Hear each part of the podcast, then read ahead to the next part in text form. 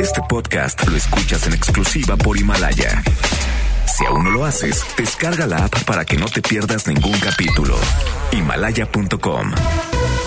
MBS Radio presenta Cero corrupción, que es un problema grave. Acabe la impunidad en México, que pague el que debe de pagar. will not fund border security. en directo con Ana Francisca Vega por MBS Noticias.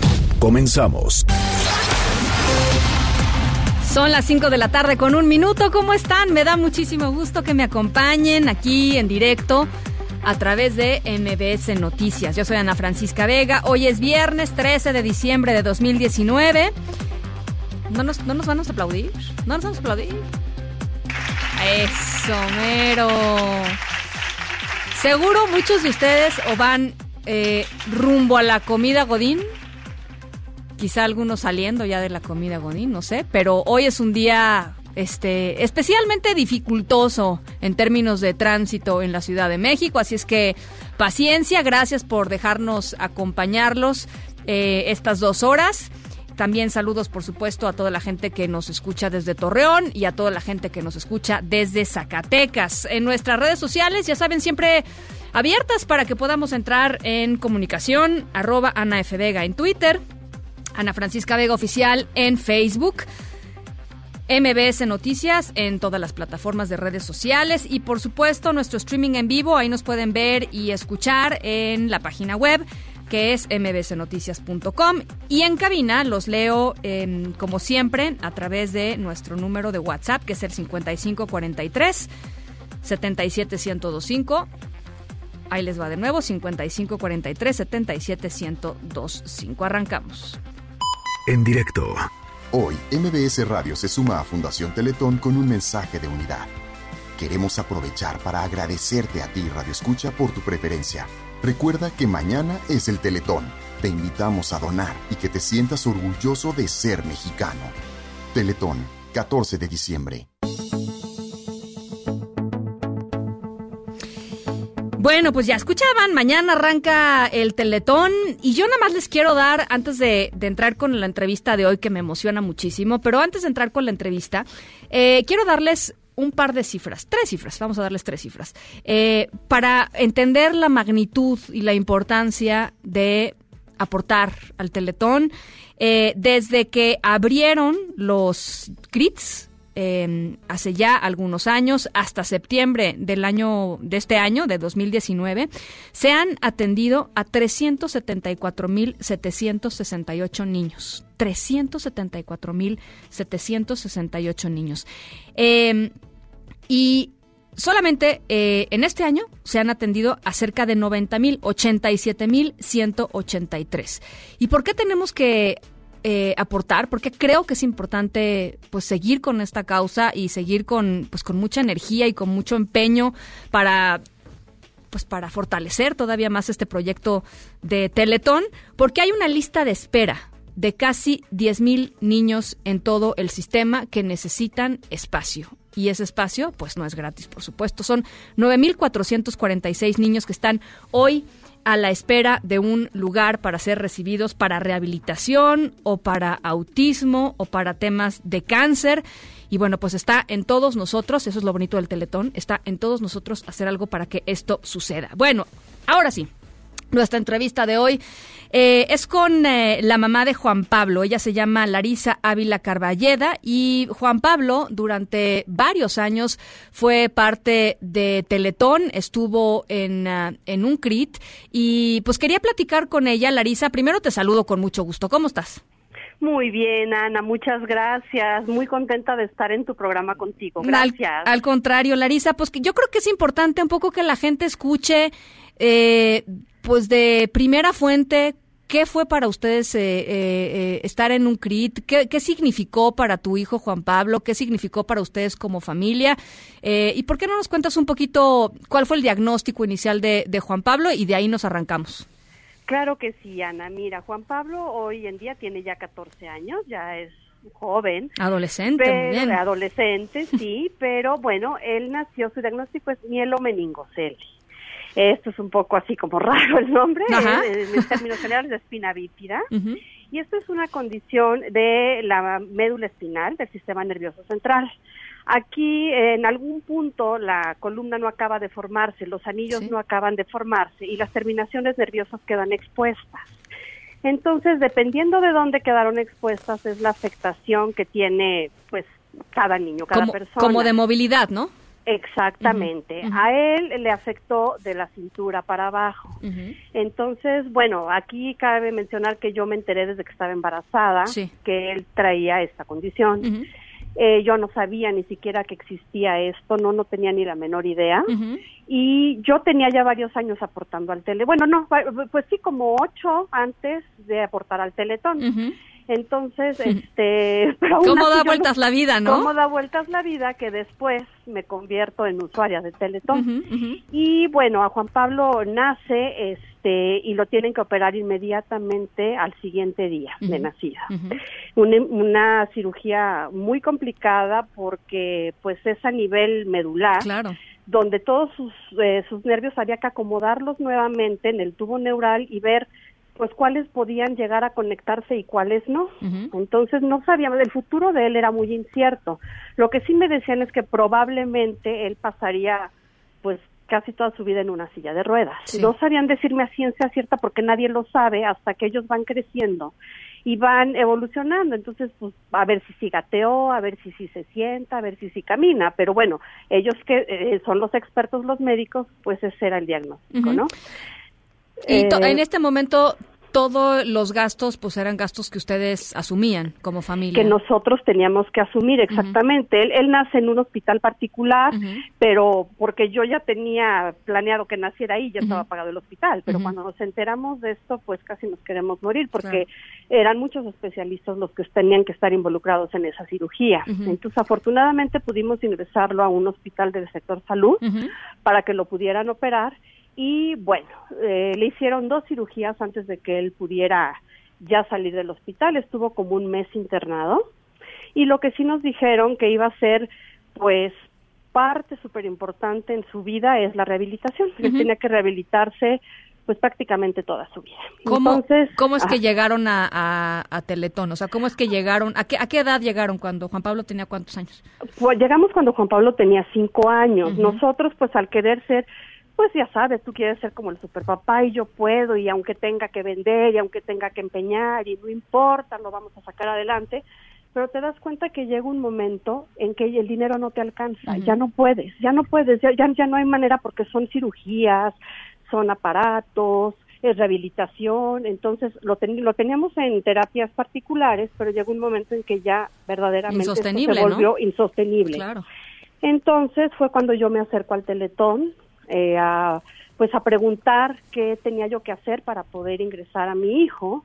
Este, afortunadamente, pues yo no tuve que esperar tanto tiempo como muchas otras personas que sí sé que han pasado años, te hablo de cinco años, cuatro años para poder ingresar.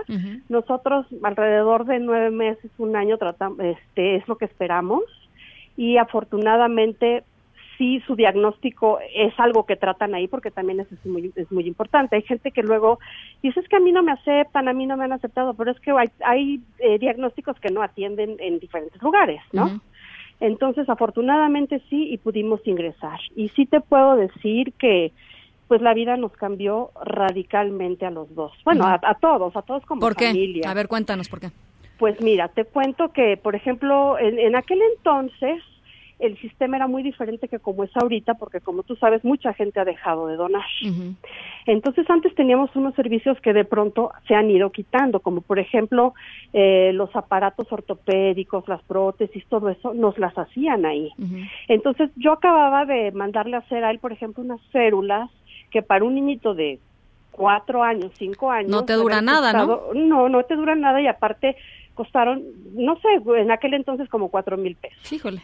Y a la hora que yo llego ahí me dicen que le tengo que mandar a hacer otra vez férulas y me dan el precio que yo tenía que pagar por esas férulas, me fui de espalda. Yo tenía que pagar solo 35 pesos por sus férulas. Impresionante. Entonces, si eso no es ayuda, pues, pues yo de verdad no sé, no, no sé qué es ayuda, ¿no? Sí.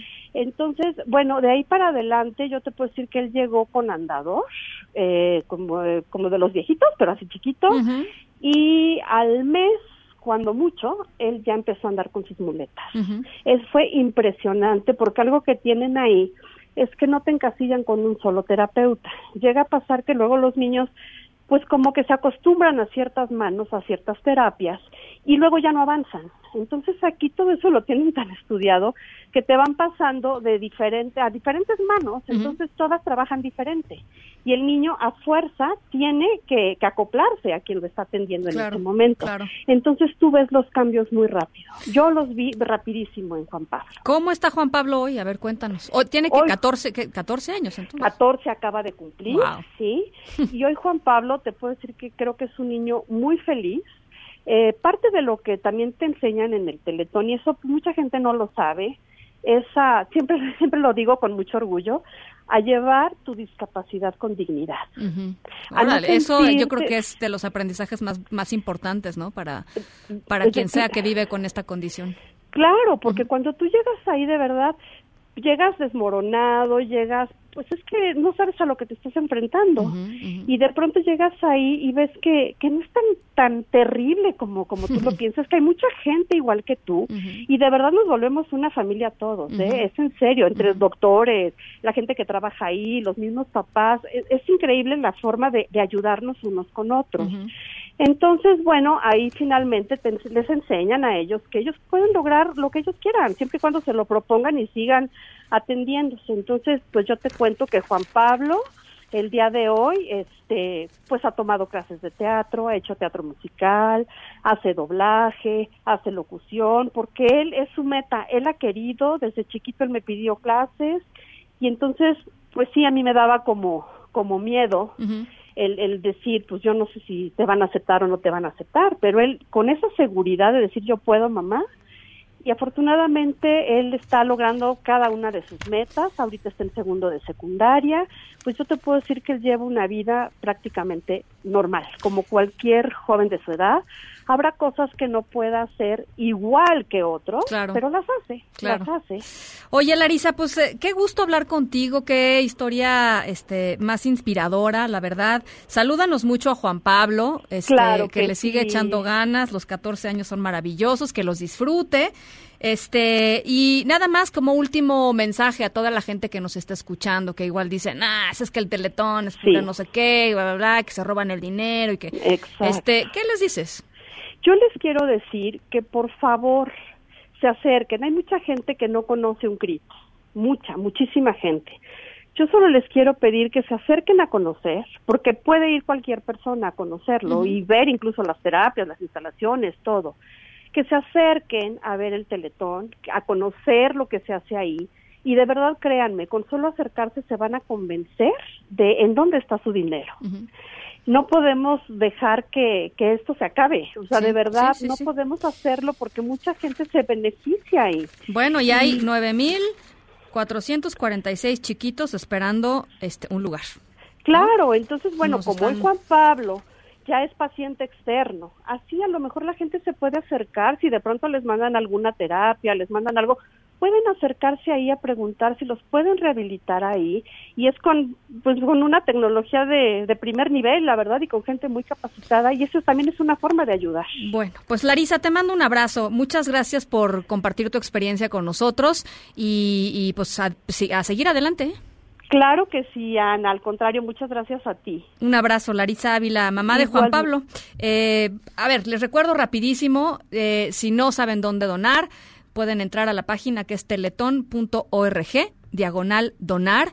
Y en nuestras redes sociales en este momentito estamos colgando toda la información de bancos, de, de, compañías telefónicas, de tiendas departamentales, este, también hay un 0, 01800 para madrinas o padrinos Teletón que es el 01800 823 8310 para que para que entren, para que vean, incluso en la página de Teletón, por si tienen curiosidad, hay una mm, hay una visita en 360 grados eh, en, uno de los crits. Está realmente eh, espectacular como, como la montaron. Y bueno, pues eh, ya saben, ahí está el llamado. Ojalá puedan aportar. La meta este año son 367 millones 190 mil 205 pesos más un peso para romper el récord del año pasado.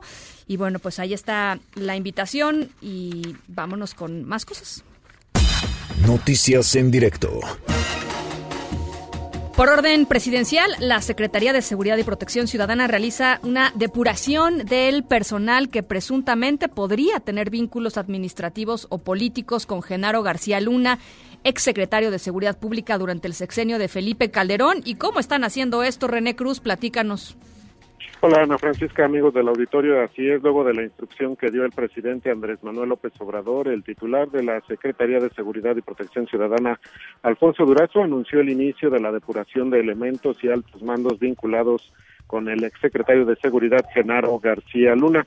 En entrevista luego de la ceremonia por el décimo primer aniversario del Servicio de Protección Federal, eh, detalló que estos grupos se inquistaron en áreas de la Policía Federal, del entonces CISEN y de la propia Secretaría. Vamos a escuchar tanto en la Policía Federal como en el ahora Centro Nacional de Inteligencia, el anterior CISEN y otras áreas de la Secretaría de Seguridad y Protección Ciudadana, aunque no exclusivamente aquí. Esas áreas se construyeron o se convirtieron en el transcurso del tiempo como cotos de poder y se enquistaron ahí representantes precisamente de esos eh, personajes, de esos intereses y estamos estamos hablando fundamentalmente de mandos o funcionarios de alto nivel. Eh, Durazo Montaño comentó que desde el inicio de esta administración Ana Francisca se inició una depuración precisamente de, la corporación, sin embargo dijo que ahora con los elementos que están saliendo en torno a García Luna, pues se va a realizar una nueva revisión de los expedientes, esto con el fin pues de determinar quiénes pudieran tener algún vínculo con el exfuncionario federal y a decir de, de, Durazo Montaño, este proceso de depuración no transgrede el derecho a la presunción de inocencia de García Luna. Así lo dijo.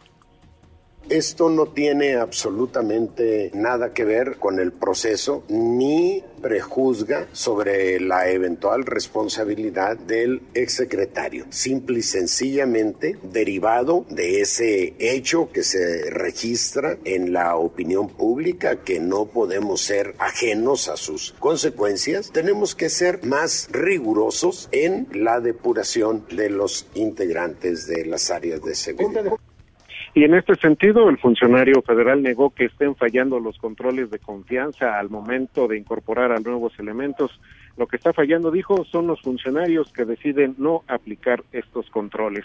Ana Francisca, el reporte que tengo. Oye, René, pero pues no sé si no sé si es una digamos no sé si si esto implica algo en términos de la presunción de inocencia de García Luna pero pero asociar a cierta gente o sea con qué criterios están determinando quién sí quién no no es un poco extraño eso es un poco extraño, Ana Francisca, sin embargo, eh, Alfonso Durazo pues no, no quiso entrar en más detalles, no, pues sencillamente dijo que se iban a, a, revisar ya estos expedientes precisamente para determinar quién pudiera tener algún vínculo con García Luna, lo que sí es cierto pues es que sí, a raíz de esta información pues ya prácticamente se está prejuzgando a los elementos o a altos mandos que por el simple y sencillo hecho de pues haber eh, colaborado o prestado sus servicios en pasadas administraciones pues ya los convierte de cierta forma en algún elemento que pudiera implicar un riesgo precisamente en la tarea que ha emprendido el actual gobierno de combatir la corrupción. Este, bueno, pues vamos a estar pendientes de este tema. Me parece, me parece muy, muy importante y muy grave, digamos, este, eh, por, lo menos creo que sí tendríamos que conocer todos los, los elementos que se están utilizando para, para, pues para hacer estas evaluaciones y la cantidad de gente que está siendo depurada, y digo depurada entre comillas, por no decir, este, pues eliminada de la administración pública federal, ¿no? Eliminada y si no es que estigmatizada Ana Francisca pues por el solo hecho pues de pues, haber colaborado con otras administraciones. Bueno, pues te agradezco mucho, René. Seguimos pendientes. Buenas tardes. Gracias, un abrazo. También en el tema de Genaro García Luna, la Unidad de Inteligencia Financiera eh, continúa con las indagatorias en contra de García Luna. Su titular, Santiago Nieto, adelantó que se van a presentar eh, denuncias ante la Fiscalía General de la República por una triangulación de recursos que involucra eh, a varias dependencias públicas y, por supuesto, pues al exsecretario de Seguridad Pública. Tú tienes este reporte. ¿Cómo estás, Hatsiri Magallanes? ¿Qué tal, Ana Francisca? Muy bien, muchas gracias. Sí, pues fíjate que el día de hoy el titular de la Unidad de Inteligencia Financiera de Hacienda, Santiago Nieto, pues primero confía en que precisamente este viernes se pueda tener pues más información incluso sobre los montos de dichas cuentas, estas 11 cuentas que fueron congeladas de personas físicas y morales, precisamente cuentas que vinculan a Genaro García Luna. Entrevistado en el INAI este día, el funcionario reveló que si hay una triangulación de recursos, por lo que serán presentadas estas pruebas ante la Fiscalía General de la República. Si me permites, vamos a escuchar cómo lo dijo. El presidente dio un mensaje muy claro de que se tenía que revisar si hubiera eh, personas vinculadas con actos de corrupción relacionados con el señor García Luna que todavía estuvieran en funciones. Eh, nosotros vamos a proseguir con la, con la investigación. Hasta este momento habíamos encontrado una eh, transferencia por parte de dependencias públicas hacia una empresa y de ahí triangulación hacia cuentas del señor García Luna, y es lo que denunciaremos en fecha próxima ante la Fiscalía General de la República y es lo que sirve de base para sostener nuestro bloqueo de cuentas de, García Luna y estas 11 personas. Comentó que la hermana y también la esposa del exfuncionario están vinculadas porque aparecen en las operaciones con transferencias de recursos y tampoco descartó que próximamente pues se den a conocer los nombres de más funcionarios y exfuncionarios que precisamente estuvieron vinculados con Genaro García Luna. Eso lo dijo que pues bueno más adelante se va a dar a conocer porque insistió en que la investigación pues sigue en pie y esto es de lo nuevo, de lo nuevo que se da a conocer el día de hoy, que sigue una triangulación y se va a presentar en breve ya ante la Fiscalía General de la República. El reporte que tengo en la frente. Gracias, Hatsiri. Buenas tardes. Gracias, un abrazo. A pesar de que ayer la Cámara de Diputados rechazó reducir el 50% el financiamiento público de los partidos políticos, eh, la oposición se, se, inconformó y no lo va a hacer. Eh, Morena sí, la oposición dice que no, y la oposición dice que no porque pues dicen que es injusto pelear contra Morena este, con un presupuesto reducido, que es tramposo, digamos, de Morena haber metido eh, pues esta iniciativa. Eh, eh, aún así, con todo este debate, pues todavía muy vivo, el presidente Andrés Manuel López Obrador no va a cerrar el capítulo y no descarta incluso, pues volver a insistir con este asunto el próximo año. Vamos a escucharlo. Creo que es posible volver a plantear la iniciativa de reforma. A lo mejor lo hacemos nosotros. ¿Como una iniciativa preferente lo podría enviar? Para febrero, regresando en el nuevo periodo ordinario, no lo descarto. La Casa Blanca ya envió al Congreso de Estados Unidos el proyecto de ley de implementación del acuerdo comercial con Canadá y México, el TEMEC, cuya revisión se prevé para el próximo martes 17 de diciembre allá en el Congreso estadounidense. Y este viernes se convocó a una nueva manifestación en el Palacio de Bellas Artes a favor de la libertad de expresión, de la libertad artística, de los derechos eh, culturales. Todo esto derivado de la polémica que ha suscitado la pintura del artista Fabián Chaires, la, mm, pintura llamada La Revolución. Eh, ahí mismo en el Palacio de Bellas Artes, sindicalizados, empleados sindicalizados del IMBA, eh, mantienen un paro porque acusan incumplimiento de prestaciones. Por una o por otra, el asunto está pues caliente en Bellas Artes. Tú estás por allá, Nora Bucio, ¿cómo estás? Te saludo con mucho gusto. Así es, Ana Francisca, te saludo con gusto y de la misma forma al auditorio. Como bien lo comentas hace unos segundos, ha terminado ya la intervención del artista Fabián Chaires, quien es el autor del cuadro polémico La Revolución que muestra el caudillo del sur Emiliano Zapata con rasgos femeninos montados sobre un caballo. Hay gritos de eh, arte y libertad. Bueno, pues ha recibido el respaldo y los apoyos de las diferentes organizaciones que se manifiestan. Y si me lo permites vamos a tratar de escuchar lo que al final ha señalado el artista. Claro. Creo que la violencia nunca es una salida. Y creo que nosotros podemos mostrar que es diferente. Muchas gracias, gracias. Y todos sigan luchando, sigan proponiendo y sigan cuestionando.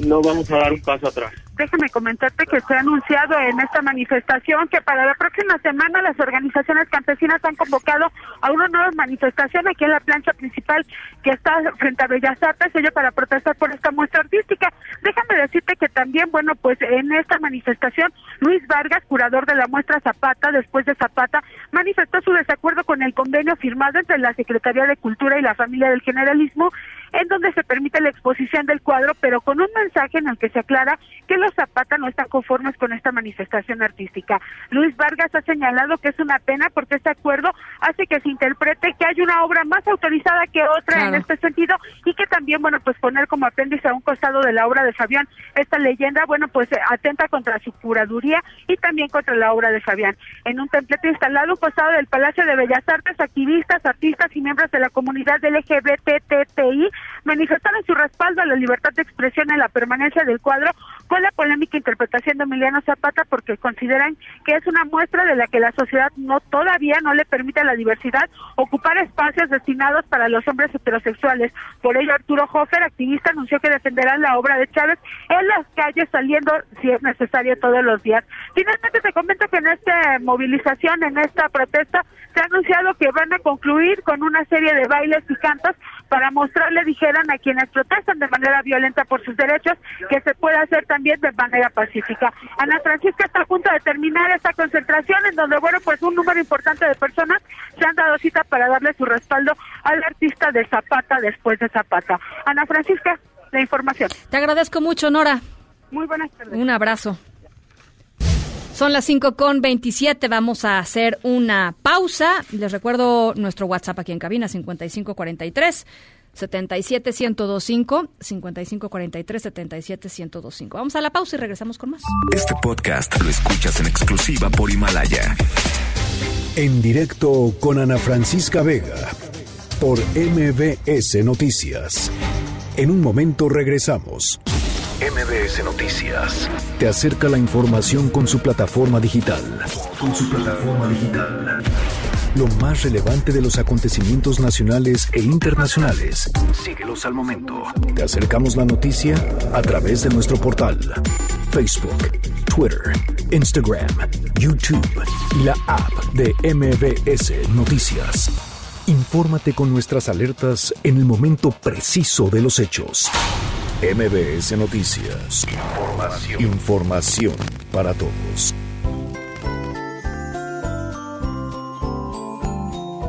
Un año más a tu lado. Vivimos la información.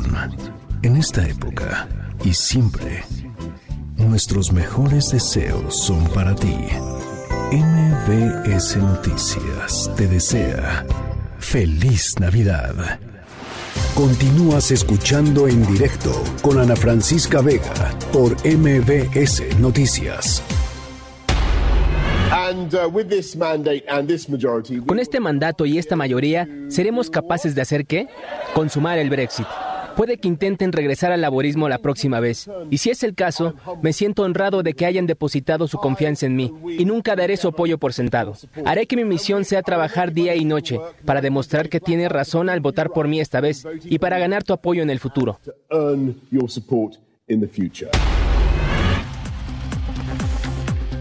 Bueno, pues ¿qué pasó en la, Gran Bretaña? Pasó que eh, después de las elecciones generales, y sorpresivamente, digamos, en términos de, la mayoría, de la aplastante mayoría que le dio la victoria al Partido Conservador.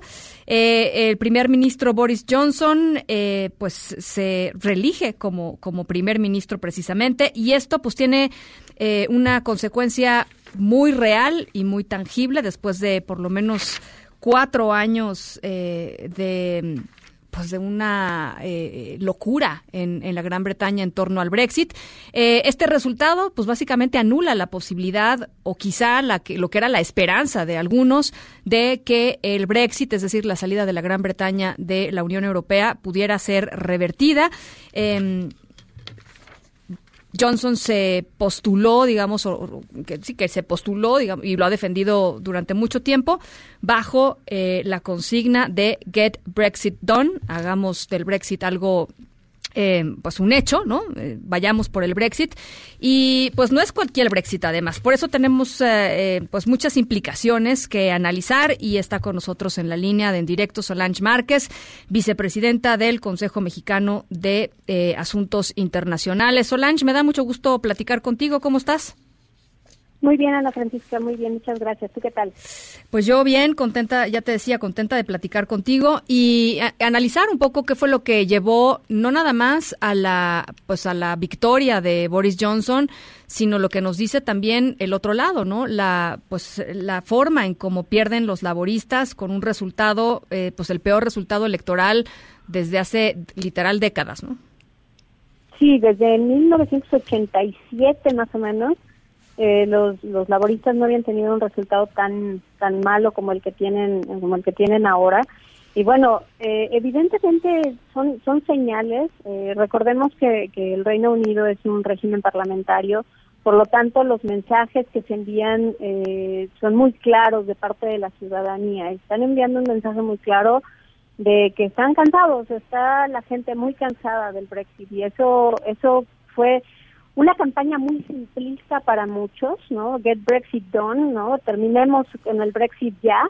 Parecía muy simplista y sin embargo atrajo una gran cantidad de votantes, hay que decirlo, en una época muy difícil para que la gente acuda a elecciones. Ahorita ya en el Reino Unido hace bastante frío, eh, era un día entre semana, eh, era complicado que la gente saliera a votar y a pesar de todo salieron a votar. Y creo que el mensaje era muy claro, acabemos con el Brexit, eh, ya habíamos decidido en 2016 en el referéndum que queríamos el Brexit, terminemos con esta discusión del Brexit.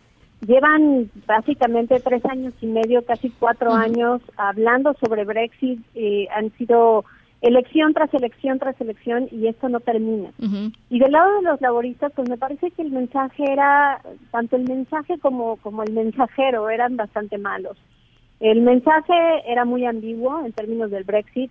Los laboristas llevan bloqueando en el Parlamento un montón de, de propuestas que si bien podríamos analizarlas en lo profundo y tal vez no eran las mejores, pero han estado bloqueando todas las, las propuestas de, Brexit que se habían presentado desde Teresa May. Eh, y ahora, bueno, pues al final eh, no tuvieron una postura clara ante el electorado de qué es lo que querían hacer con el Brexit si ellos, si ellos llegaban. y, y, eso nos lleva a la segunda parte, que es la personalidad de, de, Jeremy Corbyn, el, el, el candidato a primer ministro por parte de los laboristas, que de suyo no tiene un gran atractivo, no es un personaje sumamente carismático ni mucho menos, pero además verdaderamente ha sido muy gris, muy muy gris en todo en todo esta, toda esta discusión. Entonces me parece que sí fue una catástrofe para los laboristas. Quedan tan disminuidos que, que va a ser muy difícil para ellos mantener una oposición en los en los próximos años. Claro. Porque además es súper importante entender que que esto no es solamente la elección del Brexit, que es lo inmediato. Esto lleva al poder a Boris Johnson y a los conservadores por los próximos, por lo menos, cinco años. Y es que no sucede algo antes, ¿no? Pero estamos hablando de que por lo menos cinco años es muy probable que ellos estén en el poder y eso también es muy interesante de, de analizar. Ahora, eh, a ver, habrá Brexit entonces y habrá el Brexit en los términos en los que los conservadores lo quieran y en particular, porque hay una amplia gama, digamos, también dentro de los conservadores, eh, eh, el, Brexit duro, ¿no? El Brexit que ha estado, al cual ha estado apostando eh, Boris Johnson. Y, y, yo creo que, a ver, en estos tres años y medio, Solange, ya lo dijiste, pero, pero vale la pena, creo que enfatizarlo. Muchos tenían la esperanza de que, eh, de que, por ejemplo, los jóvenes que tal vez no habían salido tanto a votar eh, a la hora del, del referéndum, este y bueno que se activaron un poquito después eh, pues pudieran hacer darle la voltereta a este tema y volver a votar para que el Brexit se revirtiera y eso. Y, y, le apostaron mal. No los jóvenes no fueron un factor aquí que jugara para para regresar a, la Gran Bretaña, a la Unión Europea, ¿no? Al camino de la Unión Europea.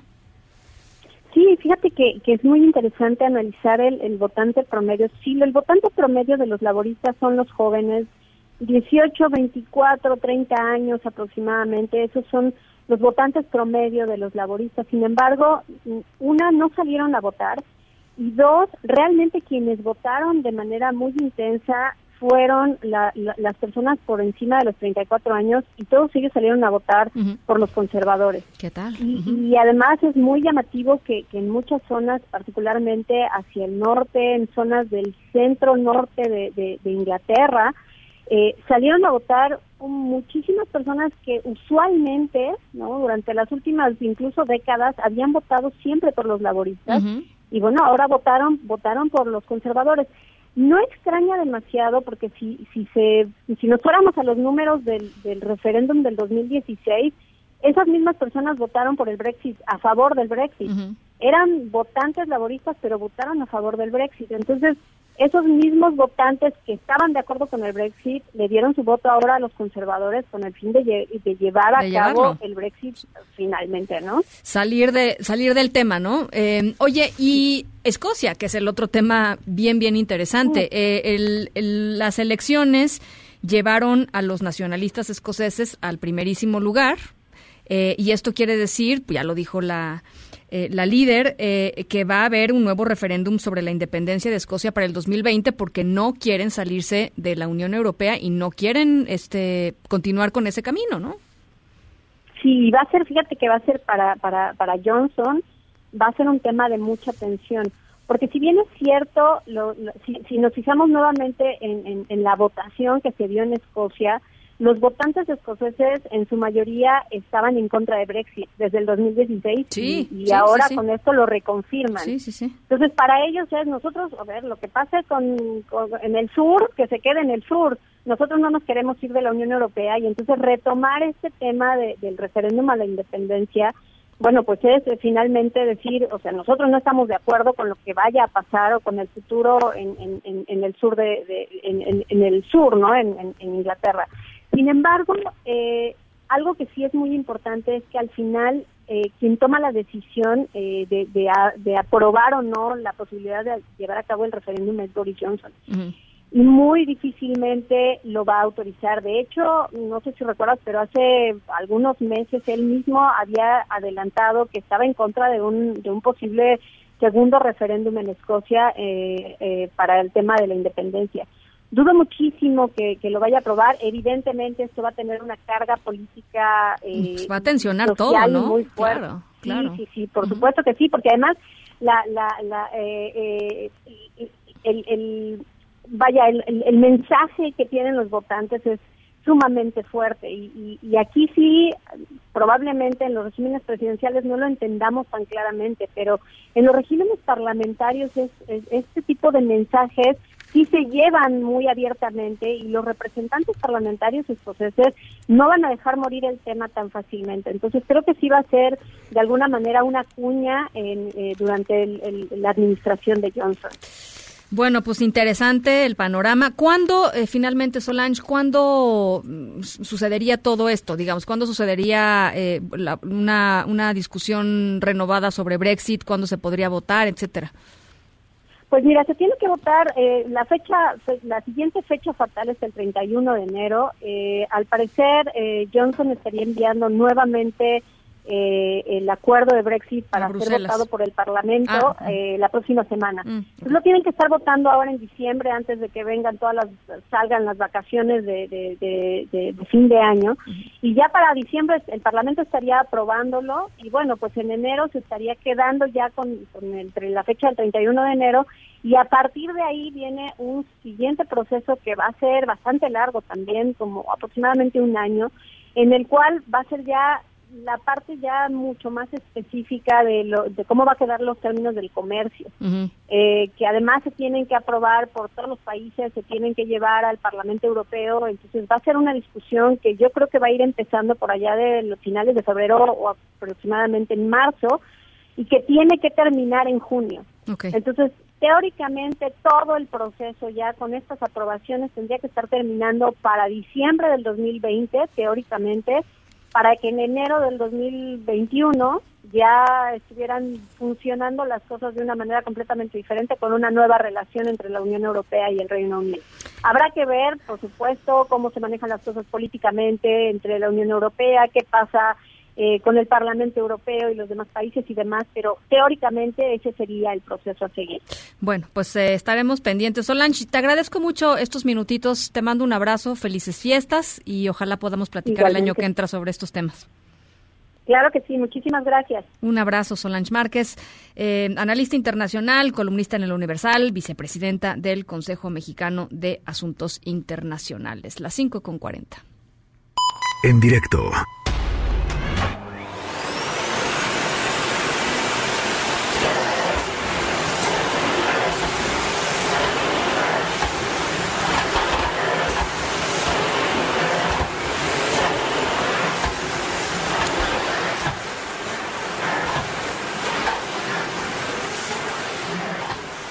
Bueno, nuestra historia sonora de hoy eh, tiene que ver con...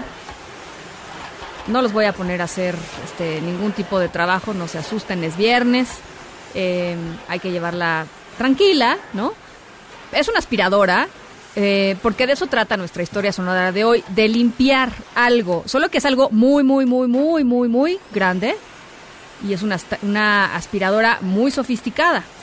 y de hecho, más que limpiar, eh, esto que les voy a platicar es un aparatejo que va a desintegrar. Al ratito les voy contando de qué se trata. Por lo pronto los dejo con esto.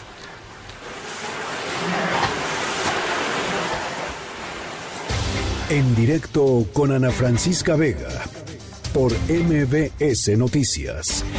En un momento regresamos. Este podcast lo escuchas en exclusiva por Himalaya. Continúas escuchando en directo con Ana Francisca Vega por MBS Noticias. Deportes en directo con Nicolás Romay.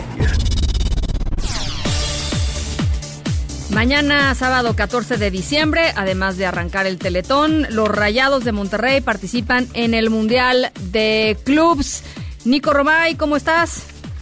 Hola Ana, ¿cómo estás? Me da muchísimo gusto saludarte, igual a toda la audiencia de En Directo. Sí, como bien mencionas, el día de mañana los Rayados de Monterrey enfrentan al Al Sad. Lo hemos platicado toda la semana. Es increíble todo lo que se ha hecho, todo lo que se ha movido por este Mundial de Clubes. Lo menos que esperamos ya es que le vaya bien a Rayados, que le ganen al Al Sad, equipo que dirige Xavi Hernández, esta figura del Barcelona que ahora está haciendo sus primeros años como entrenador y lo está haciendo en un equipo con muchos recursos como es el Al Sadd de Qatar, pero sin esas figuras importantes. ¿Va a ser un partido difícil? Sí, porque hoy en día todos los partidos son difíciles. Sin embargo, creo que Monterrey tiene que ganar mañana a las 11.30 de la mañana. Y sí, juego histórico para el equipo de Rayados. Monterrey viaja a Qatar buscando derrotar al Al Sadd y así meterse a la semifinal donde enfrentaría al Liverpool. Si tú crees que sabrás quién gana exactamente el partido, entra a caliente.mx, métele en apuesta, marcador correcto, llévate una lanita extra. Descarga la aplicación, regístrate y recibe 400 pesos de regalo en caliente.mx, marcador correcto, y ahí te puedes meter para apostarle a este Monterrey contra Al Sad. Y también, Ana, mencionar lo que se vivió el día de ayer en la Arena Ciudad de México, espectacular. Da muchísimo gusto que cada que vienen eventos de élite a México, respondemos. La afición el día de ayer estuvo a la altura en la Arena Ciudad de México en lo que fue un muy buen partido de baloncesto, en donde pues sí tenemos que mencionar el marcador porque al final digo, es importante, eh, los Mavericks ganan 122 a 111 a los Pistons, pero sobre todo el ambiente que se vivió, la Arena Ciudad de México llena hasta reventar, un inmueble que es espectacular, con una tecnología tremenda, eh, Luca Doncic, que es una figura que está de verdad en un nivel extraordinario, el día de ayer lo vuelve a demostrar, y decirle a la gente que el día sábado y de sábado tenemos otro partido en eh, México, los Spurs contra los Suns a las 4 de la tarde. Así que el día de mañana también será un día importante para el baloncesto, para el deporte, con Rayados y con la NBA. Ya el lunes platicaremos de todo lo que se vivió. Un fuerte abrazo, Ana. Saludos. Gracias, Nico. Saludos de vuelta. Son las 5 con 46. En un momento continuamos en directo con Ana Francisca Vega. Este podcast lo escuchas en exclusiva por Himalaya. Continúas escuchando en directo con Ana Francisca Vega por MBS Noticias. Línea directa con Ezra Shabot. Querido Ezra, ¿cómo estás? Hola, buenas tardes Ana Francisca, buenas tardes al auditorio. Bueno, pues ahí está esta semana creo que fundamentalmente ligada al tema de la aprobación del Tratado del Comercio, Tratado México, Estados Unidos y Canadá, sin duda alguna uno de los puntos fundamentales de lo que es la agenda del presidente López Obrador, algo que pues no esperábamos, la verdad es que eh, esto es una jugada de varias bandas en donde pues afortunadamente para México esto concluye. No es el mejor tratado para México, el otro estaba mejor, honestamente, fuera de que pues estábamos sin ningún tipo de, pues podríamos decir así, restricciones, porque era un tratado pues muy viejo y en función de eso cuestiones tecnológicas, cuestiones de medio ambiente, cuestiones incluso laborales no habían sido tocadas. Ahora lo cierto es que pues lo que hacen es fundamentalmente los norteamericanos, jugar a la política interior, Ana Francisca, es lo que hace el señor Trump con los propios demócratas, consiguen finalmente la aprobación de un tratado en donde meten muchos temas unos abiertamente eh, dentro de lo que sería pues el tema laboral, donde México siempre había dado la vuelta al asunto, al decían que en México había democracia sindical, contratos colectivos, etcétera, algo que pues sabemos muy bien cómo funcionaba, o funciona más bien todavía en este país, que no ha habido cambios sustanciales, pero ahora, pues como no nos creen nada, con toda razón, pues establecieron mecanismos muy, muy intervencionistas, más allá de que sean paneles, de que si van a checar si sí lo hacen o no lo hacen, el hecho es de que pues se trata de una relación basada básicamente en la desconfianza y a partir de ello meten este tipo de mecanismos de control. Eso y el tema del acero, que también lo vuelven parte de la política proteccionista del propio señor eh, Trump, en donde más material de este tipo tendrá que ser utilizado como parte de lo que pues eh, es eh, más que el tema de la competencia, de la producción interna dentro de la zona y esto, por supuesto, le complica enormemente a nuestro país la producción de automóviles. Pero bueno, esto se puede salvar, es un elemento que ahí, pues podríamos decir, está más o menos controlado, no es tan grave. Quizá temas eh, que estarían por encima del propio tratado que van a ser difíciles de manejar para el gobierno. Uno es el tema energético, que aparece en el tratado, no en estos adendas, en esta adendum, en este adendum que se hizo, sino en el tratado en general, en donde pues queda claro que en el momento en que se abren a concurso los distintos eh, espacios, las distintas exploraciones, las distintas ofertas, ahí tiene que establecerse claramente un mecanismo de participación de empresas nacionales y extranjeras. O sea que este cuento que hicieron anteriormente de abrir los gasoductos solamente a empresas o los, las, las licitaciones de los gasoductos a empresas nacionales no lo van a poder hacer, imposible hacerlo porque estarían en contra del propio tratado. Si lo quieren mantener cerrado, pues perfecto, así cerrado estará, a ver cómo le hacen con el tema de calificadoras, el tema de producción. Pero si lo abres, lo tienes que abrir para todos. Claro, si no es una falta de o sea, estás este, competencia desleal, ¿no? Pues estás excluyendo a alguien del mercado que no tendría por qué excluirse que no se puede porque el propio tratado lo exige. Tienes que ser parte del modelo. Y ese es un problema fundamental. Ahí está el tema y veremos en enero cuando se finalmente la iniciativa privada demandó que estas inversiones en infraestructura incluyeran el tema de petróleo y que el gobierno finalmente dijo no, por eso aparecieron estos números medio chuecos a la hora que presentaron el Acuerdo Nacional o el Plan Nacional de Infraestructura.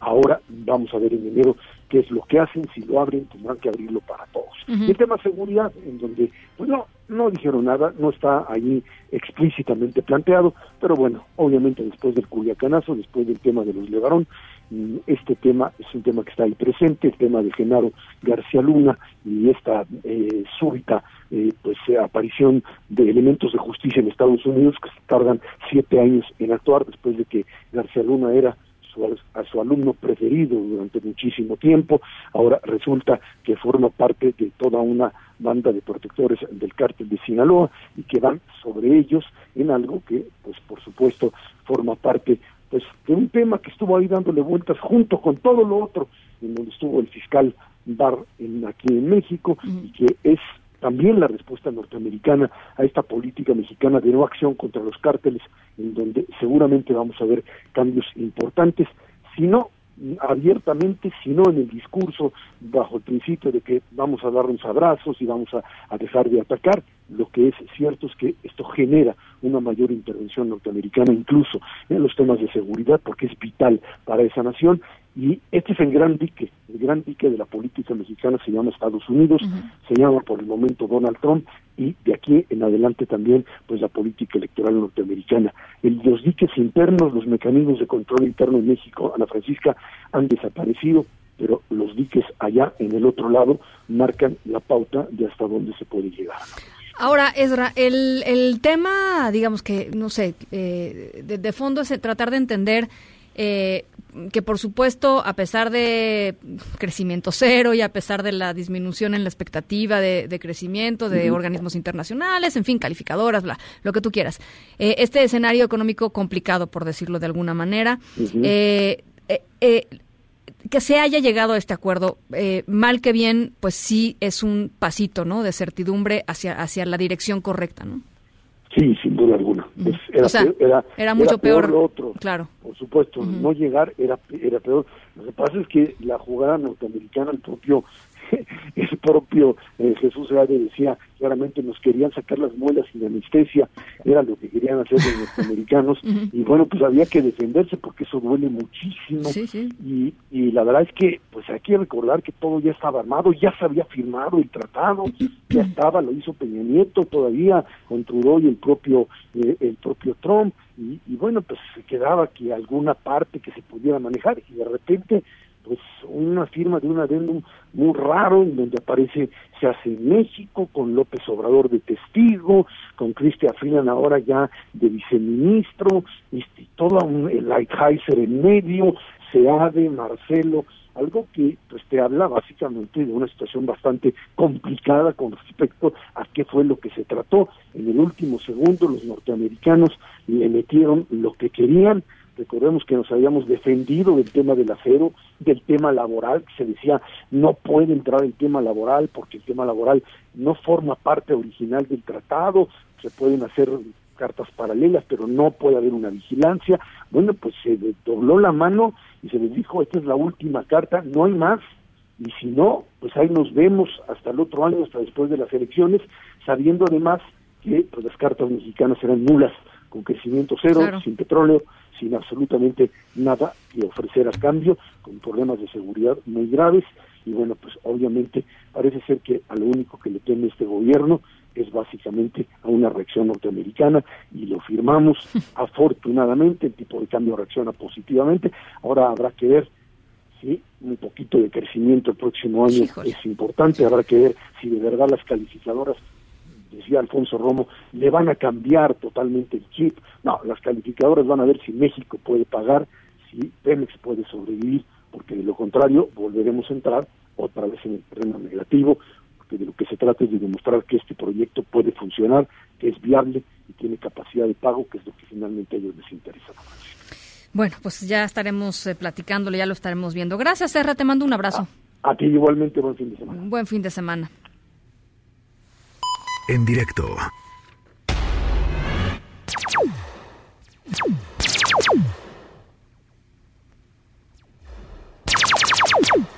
No es un anuncio de la nueva película de la Guerra de las Galaxias, de la saga de Star Wars, que por cierto ya tengo muchas ganas de ver. Sí, ¿no? El Dani también. Eres fan, ¿verdad, Dani? La Guerra de las Galaxias. Sí, yo también. Em, sale el 20... ¿El 29? 19. Ah, no, bueno, ya. Ah, no, no, el Dani sí tiene toda la información. El 19 de diciembre a las 12 de la noche se estrena la próxima, la próxima película de Star Wars. Bueno, nuestra historia sonora de hoy no tiene nada que ver con Star Wars.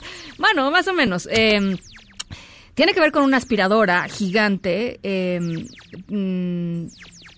sus creadores, eh, que crearon este aparato, eh, van a usarlo para algo muy especial, algo muy particular, y creen que en el futuro podría utilizarse esta especie de aspiradora láser para destruir basura, pero no les voy a decir en dónde. O bueno, ustedes se pueden imaginar en dónde, si estamos hablando de Star Wars. Es una idea futurista, pero está empezándose a está empezándose a implementar. En un ratito les platico de qué va. Son las seis con uno. Vamos a la pausa y regresamos. En un momento continuamos en directo con Ana Francisca Vega. Este podcast lo escuchas en exclusiva por Himalaya. Una voz con transparencia. Una voz objetiva. Una voz plural. Una voz plural. Esto es En Directo. Con Ana Francisca Vega. En directo. MBS Noticias.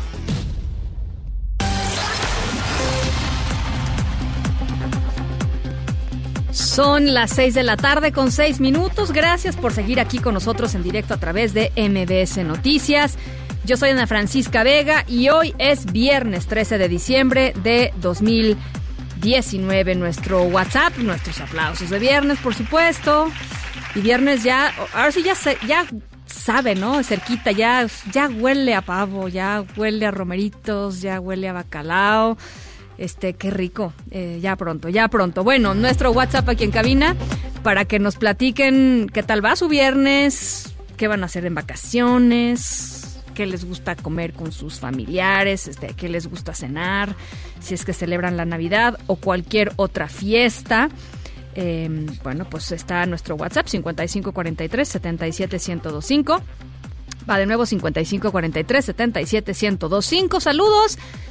Em, a toda la gente que nos escucha desde Zacatecas hasta a través de Sonido Estrella 89.9 y de Q91.1 en Torreón, Coahuila y por supuesto a toda la gente que nos ve y nos escucha a través de nuestra página web que es mbsnoticias.com.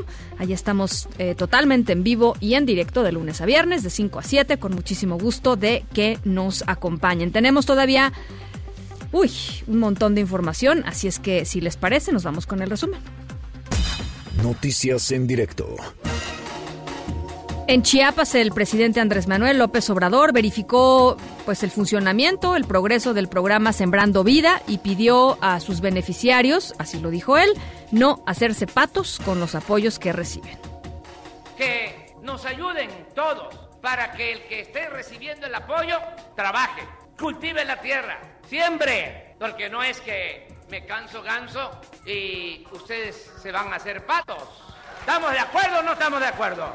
Es que aprovechar, nada de que yo nada más mi tarjeta, ya me dan mi dinero. Y a la maca, compañera, compañero, escucha, en la maca no se lucha. Escucha, la maca no se lucha. Bueno, el exdirigente nacional del PRI, Manlio Fabio Beltrones, no es investigado por su supuesta participación en un esquema de desvío de recursos en el estado de Chihuahua. Esto lo aseguró Santiago Nieto, titular de la Unidad de Inteligencia Financiera. Era un amparo que se había promovido respecto a la investigación de la operación Zafiro en, en Chihuahua. Por eso no tenemos en este momento nada. Fue vinculado a proceso Edgar Rafael N., acusado por el feminicidio de su expareja, de su exesposa, de Sonia Pérez Rodea, la maestra de danza de la Universidad Autónoma del Estado de México. Hacemos contacto contigo, Juan Manuel González, eh, perdón, Juan Gabriel González. ¿Cómo estás? Buenas tardes, te saludo con mucho gusto. ¿Qué tal, Ana Francisca Vitorio? Muy buenas tardes. Efectivamente, esta tarde un juez le dictó vinculación a proceso a Edgar Rafael N. por el delito de feminicidio cometido en contra de su expareja y maestra de danza de la Universidad Autónoma del Estado de México, Sonia Pérez Rodea, cuyo cuerpo, ya lo hemos dicho, fue encontrado el martes pasado en el Teatro de los Jaguares de Toluca. En su segunda audiencia, la justicia mexiquense determinó que Edgar Rafael iniciará su proceso penal sin derecho a fianza por el delito de feminicidio y dio un plazo de dos meses para el cierre de la investigación. Cabe mencionar que ayer jueves el imputado admitió haber asesinado a la maestra Sonia Pérez bajo el pretexto de celos porque la catedrática había asistido y bailado en una fiesta de fin de año con otras personas. Según sus primeras declaraciones, Edgar Rafael decidió ir por su propia voluntad a declarar a la fiscalía, no sin antes haber intentado suicidarse tras sentirse arrepentido de matar a Sonia, su esposa. De manera alterna, Ana Francisca decirte que tres días después del homicidio, y tras una serie de protestas para pedir justicia por la maestra Sonia Pérez y exigir medidas de seguridad, esta tarde el rector de la Universidad Autónoma del Estado de México apareció. Sí, Alfredo Barrera Vaca se reunió con estudiantes y grupos feministas para iniciar una mesa de diálogo sin protocolos. Los inconformes sentaron, sentaron literalmente en el suelo de rectoría a Barrera Vaca junto con su comitiva para exigirle que esté al frente de la exigencia de justicia para Sonia Pérez y que a la brevedad implemente medidas de seguridad para que las mujeres universitarias no sean víctimas de la inseguridad. Algo que sucedió en torno al caso de Sonia Pérez. Ana Francisca. Te, te agradezco mucho este reporte, Juan Gabriel. Gracias y muy buenas tardes. Buenas tardes. Estudiantes del ITAM, del Instituto Tecnológico Autónomo de México, convocaron a un paro eh, de actividades el próximo lunes 16 de diciembre después del eh, supuesto de la perdón, después del suicidio de la alumna Fernanda Michua Gantus eh, uno de los elementos que se pues que se han tocado eh, después del suicidio de esta de esta chica fue la sobrecarga de trabajo que enfrentaba en la escuela. Así lo dio a conocer el supuesto. El supuesto es el periódico de estudiantes de esa institución. Y la verdad es que con eh, pues con mucho dolor y con pues con shock. Mucho la comunidad de estudiantes del ITAM han logrado poner en la agenda eh, pues en la agenda de la conversación la importancia sobre la salud mental de eh, en las universidades de los alumnos en las universidades y sobre todo los recursos con los que cuentan pues estas universidades eh, y estos lugares para poder tratar con pues con fenómenos que tienen que ver con la salud mental de, de, los estudiantes que están ahí. Me parece muy sano que así sea, me parece que hay que platicar sobre salud mental en distintos ámbitos, uno de ellos, pues sí, las universidades, las escuelas, por supuesto también en el ámbito laboral. Eh, en fin, es una conversación que se ha abierto a raíz pues, de esta tragedia personal, familiar y por supuesto comunitaria para la gente del ITAM. Eh, y por la mañana, por cierto, el presidente Andrés Manuel López Obrador habló así de este caso. Primero lamentar lo del suicidio. No sabía, fíjate, no sabía de eso. Lo lamento mucho. Y no lo atribuyo a, la escuela, ¿eh?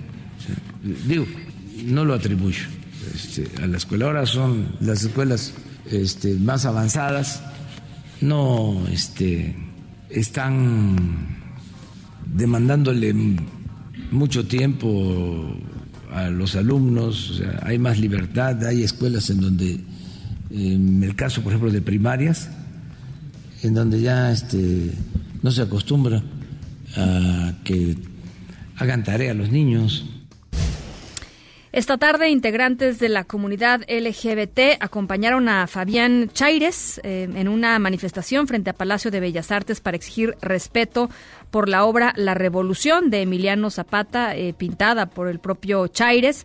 Eh, como apoyo al artista, repartieron reproducciones en, miniatura de esta pintura que ha pues, generado muchísima, una, una, reacción muy virulenta por parte de ciertos grupos campesinos, incluso la propia familia de, de Zapata pues ha dicho que no está de acuerdo con, con, ah, pues, con la imagen de, de, Emiliano Zapata tal y como la representa Chaires.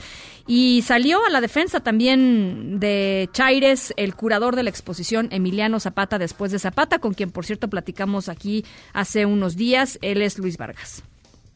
Es una pena el acuerdo que firmaron el día de ayer, porque ese acuerdo hace parecer que hay una interpretación más autorizada que otra que la interpretación de la familia es más correcta y merece estar como apéndice al lado de la obra de Fabián. Yo con eso no estoy de acuerdo, creo que atenta contra mi curaduría y atenta contra la obra de Fabián. Por cierto, también ahí en, eh, en, Bellas Artes, trabajadores del Imbal mantienen un bloqueo en la puerta central, demandan el pago de sus aguinaldos y de sueldos. Así es que si ustedes planean visitar eh, Bellas Artes, el acceso se realiza por las puertas laterales y las actividades programadas continúan, eh, pues continúan en agenda, continúan en pie. Esto es pues parte de lo más importante que se ha generado el día de hoy. Son las seis con diecisiete. Vamos a una pausa y regresamos con más. En directo con Ana Francisca Vega por MBS Noticias. En un momento regresamos. Este podcast lo escuchas en exclusiva por Himalaya. Continúas escuchando en directo con Ana Francisca Vega por MBS Noticias. En ejercicio de lo dispuesto en la fracción primera del artículo 76 de la Constitución Política de los Estados Unidos Mexicanos, la Cámara de Senadores aprueba el convenio 189 sobre el trabajo decente para las trabajadoras y los trabajadores domésticos, adoptado en Ginebra el 16 de junio de 2011.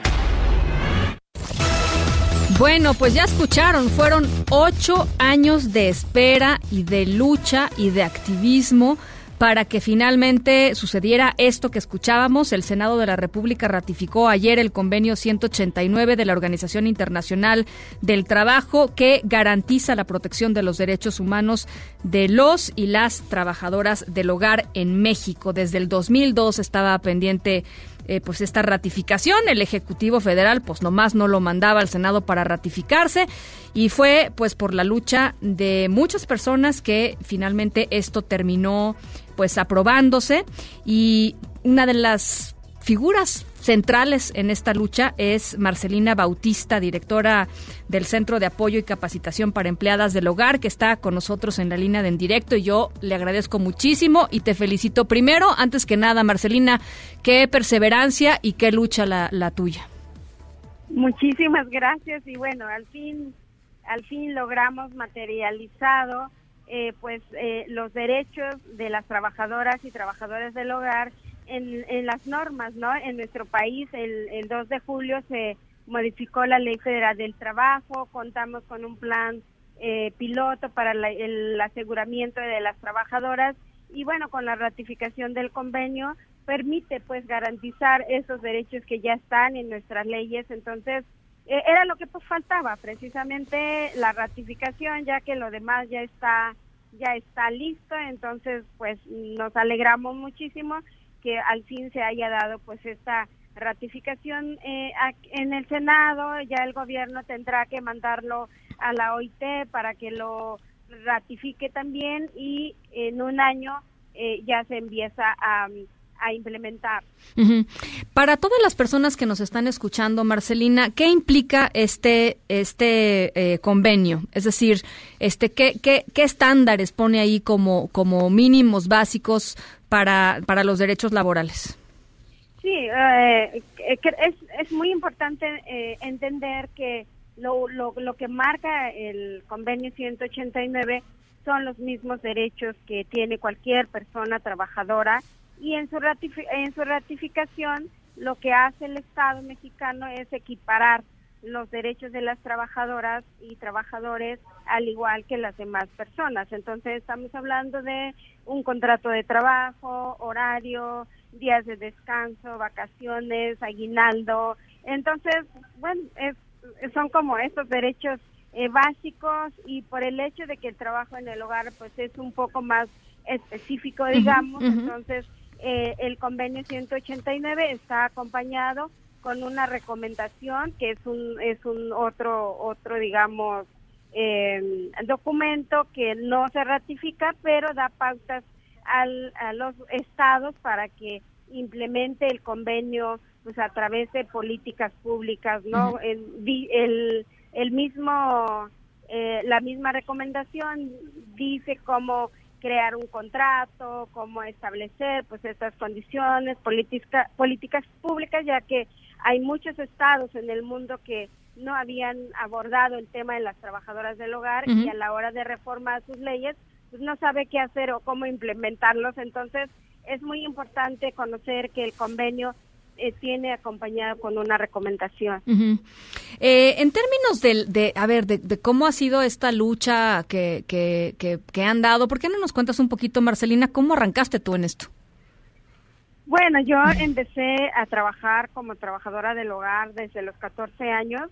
Em, y bueno, una de las cosas que yo me enfrenté pues era la explotación, eh, abuso, maltrato, em, desvalorización del trabajo. Entonces se me ocurrió como a los 17 años pensar que era un trabajo eh, denigrante porque pues muchas muchas de las veces se ve de esa manera y pues las trabajadoras que lo realizamos pues sí también somos eh, más maltratadas porque en nuestra condición de mujer eh, trabajadora a veces muchas veces indígenas pues ya eso eso aumenta más entonces yo dije, no, no puede, no puede ser esto que yo esté realizando un trabajo eh, importante, pero a la vez nadie lo valore, nadie lo, lo, lo pague como tal. Entonces, por ahí como que algo que pensé, pero nunca pensé que iba a estar ahora hablando ya claramente de lo que vale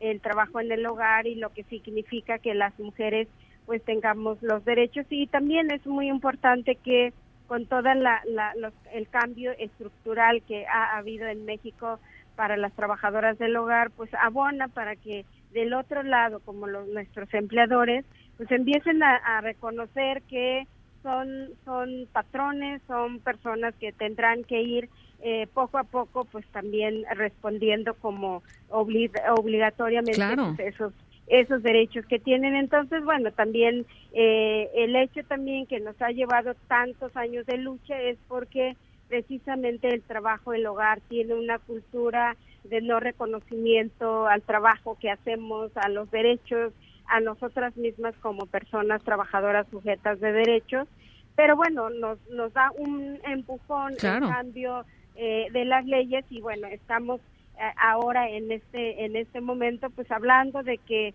eh, los derechos no solamente me benefician a mí como trabajadora sino a los empleadores porque al otorgarme los derechos como la seguridad social yo pago lo que me toca, paga los empleadores y paga el Estado, entonces creo que de esa manera pues todos nos beneficiamos y además pues las trabajadoras del hogar hemos estado al margen de, de las leyes y todas estas prestaciones y ha sido pues ha, sido una manera también de aurillarnos a la a la pobreza. Claro, injusto, ¿no? Injusto totalmente.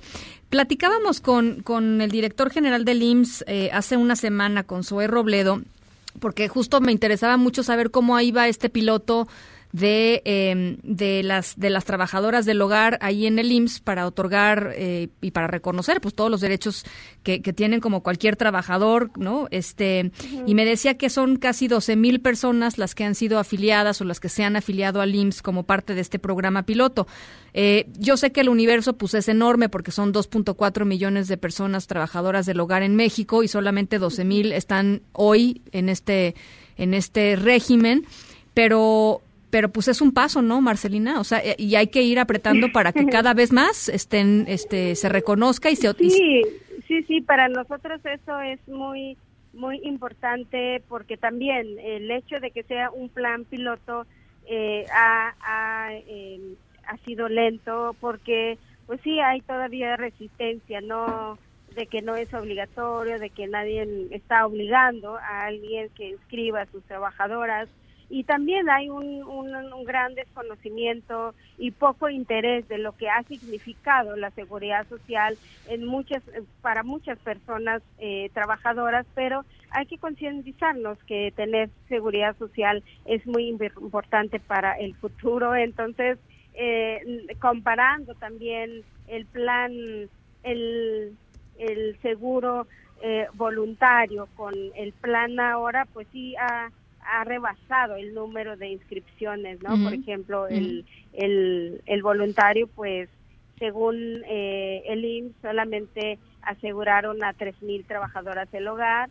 Eh, ahora están inscritas 15.000, 12 mil son activas. Entonces, pues vamos a hacer trabajo de mucha difusión, de mucha concientización con nuestros empleadores para que también vayan cambiando pues todas estas formas de vernos como parte de la familia y no, no, no, no tener claro de que también nosotras tenemos que mantener a una familia y los derechos que nos otorguen nos va a ayudar a mejorar tanto la calidad de vida de nosotras como de nuestras familias. Y sabes que, Marcelina, pues no es un asunto de otorgar derechos, sino de reconocer los derechos que tienen, ¿no? O sea, yo, yo creo que eso es muy importante y de asumir la responsabilidad como empleador, empleador pues de la parte que corresponde. este Sí, ¿no? sí, creo que eso es muy importante, ni más ni menos lo que marca la ley. Nunca hemos pedido de más. Claro que también las leyes a veces eh, de repente está desfavorece a las trabajadoras, eh, a las personas trabajadoras, pero también es importante revisar otras leyes, ¿no? Otras eh, normas y en este caso el convenio 189 va a permitir a garantizar pues todos estos derechos que ya están en nuestras leyes mexicanas pero por ser ámbito internacional pues el gobierno también tiene que implementar de, de mejor manera crear leyes eh, la OIT es vigilante de de esto de esta norma para que en el Estado mexicano pues cumpla lo, que ratifica, ¿no? Bueno, pues eh, yo la más quería platicar contigo, quería quería felicitarte, digamos, por la parte que tú has hecho y por supuesto, eh, pues eh, refrendarte que, que somos este, aliadas en esta en esta lucha por el reconocimiento de los derechos y, y los micrófonos siempre abiertos aquí, Marcelina. Muchísimas gracias. Igual reitero. Eh, yo, yo he trabajado con mucho gusto este tema porque mucha gente fue aliada mía, especialmente los medios que fueron nuestras voces y, y, y siempre estuvieron ahí. Y la verdad, yo creo que no solamente las trabajadoras del hogar triunfamos teniendo o contando hoy con los derechos, sino toda la sociedad que se sumó a esta causa y creo que esa es la causa como la mejor que hay que ver que, que sí se puede y hay mucho más que hacer con otros sectores, ¿no? Te mando un abrazo, Marcelina. Muy buenas tardes, buen fin de semana. Hasta luego, muchas gracias. Gracias, Marcelina Bautista. Y nada más, este, eh, en mis redes sociales les voy a dejar el enlace del Instituto Mexicano del Seguro Social, en donde pueden entrar en donde pueden eh, hacer el cálculo de lo que pues de lo que se necesita para eh, para que su trabajadora del hogar si es que tienen alguien que les ayuda en casa este pueda acceder a todos los derechos que el resto de los eh, de los trabajadores accedemos. Es realmente muy fácil. Y, y también ahí está importante darse cuenta de lo que cuesta el trabajo de lo que cuesta el trabajo y lo que y lo que pagamos por el trabajo de, em, de todas estas personas en nuestros hogares. Eh, es ims.gov.mx, diagonal personas trabajadoras hogar. Em, si lo buscan en cualquier buscador va a salir de volada. Así es que este, no hay pretexto. Vamos a sumar, vamos a sumar, ¿no? Vamos a, incrementar estas eh, 15 mil personas a más, ¿no? Son 2.4 millones de personas trabajadoras del hogar en México. Creo que merecen, como nosotros, como todos, los mismos derechos. En directo. Let's rock. The human has been neutralized.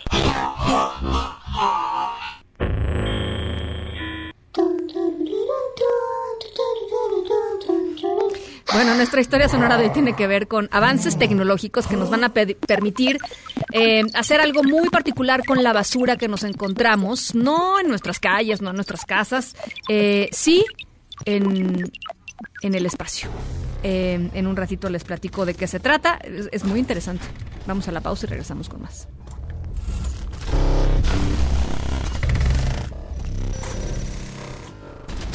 En directo con Ana Francisca Vega por MBS Noticias. En un momento regresamos. Este podcast lo escuchas en exclusiva por Himalaya. Continúas escuchando en directo con Ana Francisca Vega por MBS Noticias. Noticias en directo. El cuerpo de un migrante salvadoreño que apareció en Tijuana eh, el pasado 20 de noviembre continúa bajo investigación. Esto lo afirmó el fiscal central de Tijuana de la Fiscalía General del Estado de Baja California, Jorge Álvarez. Y tú nos tienes esta historia. Antonio Maya, te saludo con mucho gusto. ¿Cómo estás? Hola, ¿qué tal, Ana Francisca? Muy bien. Eh, pues te informo que el cuerpo desmembrado de un migrante salvadoreño que apareció en Tijuana el pasado 20 de noviembre sigue bajo investigación. Esto de acuerdo con el fiscal central eh, de Tijuana de la Fiscalía General del Estado, Jorge Álvarez Mendoza. Mencionó que la víctima llevaba seis meses radicando en la ciudad y fue visto por, con vida por última vez en un bar de esta ciudad, donde se vio envuelto en un problema con una mujer. Ana Francisca, te comento que una de las principales líneas de investigación están relacionadas con conductas del hoyo exciso, debido a que las mismas investigaciones arrojaron que el centroamericano fácilmente se veía envuelto en problemas por su actitud, Según la fiscalía, un amigo de la víctima comentó que el salvadoreño se encontraba bebiendo en bares de la zona norte de aquí de Tijuana. Luego de una invitación a ella ya no recibió más mensajes. De igual forma, se detalló que un compañero de trabajo dijo que en tres ocasiones el hoy exciso tuvo conflictos en bares de aquí de la ciudad. Ana Francisca, esa es la información desde Tijuana sobre este caso. ¿Y eh, hay alguna pista, digamos, hay alguna pista de quién pudiera haber sido eh, la persona que, que lo asesinó? Es decir, más allá de que él que a él le gustara la fiesta, que pues no es, no es, ahora sí que no es delito, este, ¿sabemos algo de, de las investigaciones en sí mismas? Más allá del estilo de vida del migrante, pues. Ana Francisca, el fiscal central comentó que, pues, el, como te lo comentaba ahorita, el, este eh, salvadoreño se veía envuelto en, en, riñas, en pleitos. Por el momento, ellos señalan que una mujer con la que él tuvo conflicto, eh, pero hasta el momento ya no se sabe más, eh, continúa en investigación y no dieron más detalles de lo sucedido. Bueno, pues ya casi un mes, ¿no? Desde que están investigando esto. Sí. Desde el pasado 20 de noviembre. Un mes. Bueno, gracias, Antonio. Solo un abrazo al auditorio. Un abrazo. ¿Y sabe por qué pregunto esto, eh, le pregunto esto a, nuestro corresponsal Antonio Antonio Maya? Porque me parece de pronto muy fácil pues criminalizar a la víctima, ¿no? Pues es que era fiestero, que es que se metía en problemas, es que, ¿no? Y en el momento en el que uno criminaliza a la persona que pues es una víctima, pues se quita la responsabilidad de investigar y hacer una investigación seria, porque si está desde el 20 de noviembre bajo custodia el cuerpo de esta persona, de este migrante de origen salvadoreño, estamos a 13 de diciembre, este y lo único que se sabe es que a él le gustaba salir a bares y que de pronto se metía en problemas. No sé, me parece que es criminalizar algo que pues finalmente le resta responsabilidad a las autoridades, por supuesto, de investigar y también eh, pues deja en la impunidad eh, eh, un, un crimen como el 95% de los crímenes en nuestro país. Así es que bueno, pues ahí está este asunto. Ahora, nos vamos... Eh, de Tijuana, Baja California, a Guanajuato, porque aparecieron eh, muertos, cuatro policías eh, que mm, fueron secuestrados la noche del miércoles de la Dirección de Seguridad de Villagrán, allá en Guanajuato. Arlet Cárdenas, te saludo con mucho gusto. ¿Cómo estás? Buenas tardes. Buenas tardes, Ana Francisca. Te saludo al igual que el auditorio. Así es decirte que alrededor de las nueve de la mañana de este viernes fueron localizadas bolsas con cuerpos humanos en la carretera panamericana en el tramo Sarabia-Villagrán. Alrededor de las 3 de la tarde se confirmó tanto por el gobierno municipal de Villagrán como por la Fiscalía General del Estado que se trata de los elementos llevados por la fuerza de ahí de la dirección, Antonio Neri, Roberto López, una mujer, Guadalupe López y José Juan de la Fuente. Decirte también que eh, junto con ellos se habían llevado a un juez calificador, sin embargo, sin embargo, él apareció con vida y con algunas lesiones leves. Se menciona eh, que ya eh, fue presentado ante la Fiscalía para que dé su eh, declaración. Y bueno, estos cuatro decesos se suman a los tres ocurridos el miércoles cerca de las 8 de la noche cuando ocurrió este ataque ahí en las instalaciones de la policía de Villagrán. son tres personas que perdieron ahí la vida, por lo que suman siete policías de Villagrán asesinados esta semana y también decirte que en las últimas horas ha circulado en redes sociales un video en donde se muestra a estos eh, cuatro elementos antes de quitarles la vida en donde eh, pues a punta de, pistola confirman que tenían ligues a un grupo criminal.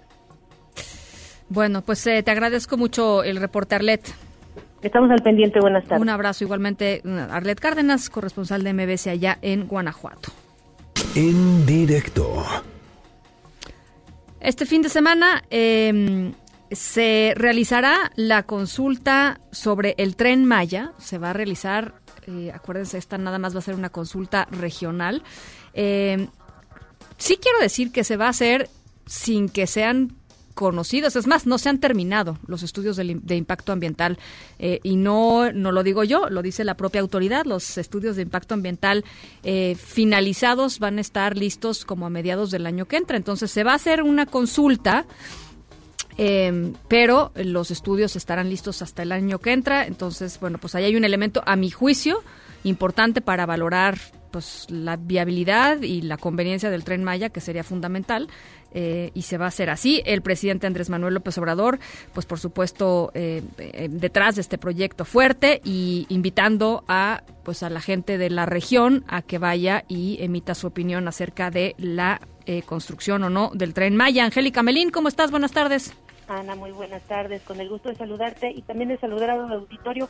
Bien lo comentas, tal cual esta mañana el presidente Andrés Manuel López Obrador hizo este llamado a que los ciudadanos, los habitantes de la zona eh, del sureste, donde se va a construir este proyecto, el gran proyecto de su gobierno, el Tren Maya, bueno, pues acudan a la consulta que se va a aplicar este fin de semana, este día, mañana sábado y este domingo, y bueno, pues este fue el llamado que hizo el presidente López Obrador. Escuchemos de viva voz lo que dijo, bueno, pues esta mañana en su conferencia matutina decirles que este domingo próximo es la consulta para el tren Maya. Aprovecho para invitar a todos a participar, que se informen. Ya ha habido bastante difusión sobre la consulta en los municipios por donde va a pasar el tren Maya y eh, se va a votar el domingo, sábado y domingo. El, jefe del Ejecutivo Federal indicó que esta consulta pues se va a realizar para evitar que este proyecto pueda ser impugnado, se presenten amparos como ocurrió con algunas otras obras de infraestructura. Esto le pasó al Tren México Toluca que eh, por sobrecostos y también pues por la tardanza en construirse, eh, esto se debió a la serie de amparos que eh, dijo el presidente de la República, los opositores a este tipo de obras y los conservadores, así los llamó, bueno pues se opusieron. Escuchemos lo que dijo al respecto el presidente López Obrador al señalar que, bueno, pues están desquiciados, Ana, quienes quieren frenar este tipo de obras. Adelante. No queremos que los conservadores tengan pretextos o excusas para detenernos una obra que nos va a llevar cuatro años de construcción y una inversión de 120 a 150 mil millones de pesos. Si nos ponen obstáculos, pues no salimos. Entonces estamos cuidando eso, evitando todas las provocaciones, porque están desquiciados los conservadores. El presidente recordó que este proyecto pues implicaría una inversión de entre 120 mil y 150 mil millones de pesos. Dijo que pues estaría listo en un plazo de cuatro años y también señaló que este mismo día eh, Fonatur recibiría los datos del estudio de ingeniería básica del Tren Maya y así lo informó hace unos momentos eh, la Presidencia de la República. Este el, el, Fondo Nacional de Fomento al Turismo Fonatur recibió estos estudios de ingeniería básica referentes al Tren Maya y bueno, pues tienen datos sobre el inventario de vías e instalaciones, estudios de alternativas y definiciones del trazo, las zonas de terracería, eh, terracería, estructuras, túneles y estaciones que podría abarcar este tren, las afectaciones que provocarían a vialidades, a ferrocarriles, a carreteras y caminos en toda esta zona del sureste. Y bueno, Fonatur señala que se va a estudiar eh, estos resultados que se han recibido esta tarde, los estudios de ingeniería básica del Tren Maya para determinar también en comparación con los resultados de la consulta de este fin de semana, pues cómo se va a ir realizando esta obra del Tren Maya. Ana, es el reporte. Te agradezco mucho, Angélica. Hasta luego. Gracias, un abrazo, hasta luego. Eh, las seis con cuarenta y cuatro, vamos a la pausa, regresamos con más. En un momento continuamos en directo con Ana Francisca Vega. Este podcast lo escuchas en exclusiva por Himalaya. Continúas escuchando en directo con Ana Francisca Vega por MBS Noticias.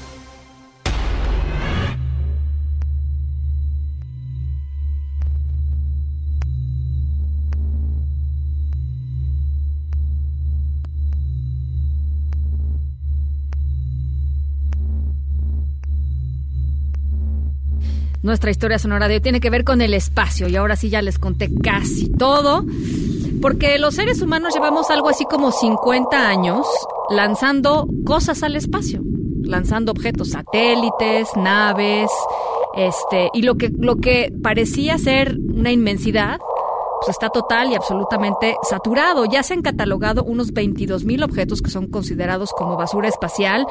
Hay algo así como 5.000 satélites en órbita, 3.000 de ellos ya no funcionan, pero pues ahí siguen en órbita. Eh, y los responsables de regular todo este tráfico espacial, pues no tratan estas amenazas como algo hipotético. Cada año se gastan muchos millones de, de dólares en desviar satélites para evitar choques particularmente choques con la Estación Espacial Internacional, en donde pues sabemos hay eh, eh, em, astronautas eh, trabajando. En fin, el caso es que Europa decidió planear una primera misión que va a sacar de órbita basura espacial, es la primera vez que sucede en la historia, se llama el Clear Space 1, que tiene previsto su lanzamiento para dentro de cinco años y tiene como objetivo retirar eh, pedazos grandes de basura espacial que están dando vueltas por nuestra, por nuestra órbita eh, terrestre, por nuestra atmósfera. Eh, y bueno, eh, los especialistas dicen que están convencidos que la única manera de estabilizar el entorno de la órbita de la Tierra es justamente eliminando activamente los residuos de este gran tamaño.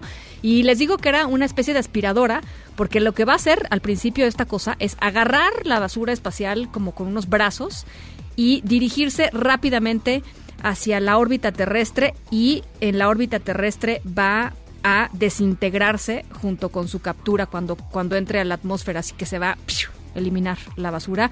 Eh, obviamente van a ir perfeccionando la técnica. Eh, pero, y bueno, pues esta es un poquito de remoción de basura, pero falta muchísimo más para tratar de limpiar nuestra atmósfera de, ya les decía, más de 28 mil objetos considerados como basura espacial. Así es que bueno, pues esa fue nuestra historia sonora de hoy. Eh, y ya, y bueno, pues em, ¿Ya se nos acabó el tiempo? ¿Ya? ¿Agenda? ¿Refarse? ¿No? ¿Nada? ¿Lo dejamos para la semana que entra? Bueno, está bien. Bueno, son las seis. Ya, ya nos tenemos que ir em, en este bonito viernes. Son las seis con cincuenta y tres. A nombre de todos los que hacen posible este espacio. Gracias de verdad por acompañarnos toda esta semana. Yo soy Ana Francisca Vega y los dejo como todas las tardes con Gaby Vargas y después ya saben, charros contra gangsters pasen linda noche, buen fin de semana y nos escuchamos el lunes. MBS Radio presentó en directo, en directo con Ana Francisca Vega por MBS Noticias. Este podcast lo escuchas en exclusiva por Himalaya. Si aún no lo haces, descarga la app para que no te pierdas ningún capítulo. Himalaya.com